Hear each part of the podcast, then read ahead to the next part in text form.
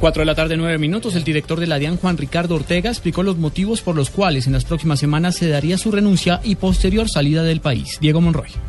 En medio de la sesión de la Comisión Primera, en donde fue aprobado el proyecto de ley con el que se busca prevenir, controlar y sancionar el contrabando, el lavado de activos y elevación fiscal, el director de la DIAN, Juan Ricardo Ortega, dijo que por el momento no ha presentado su renuncia y que su salida se da más por temas personales y familiares.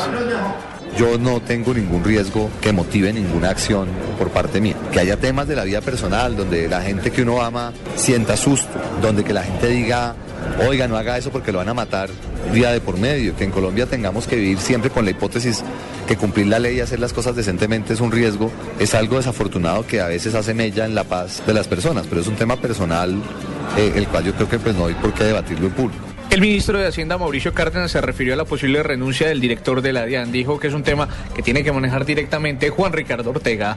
Diego Fernando Monroy, Blue Radio.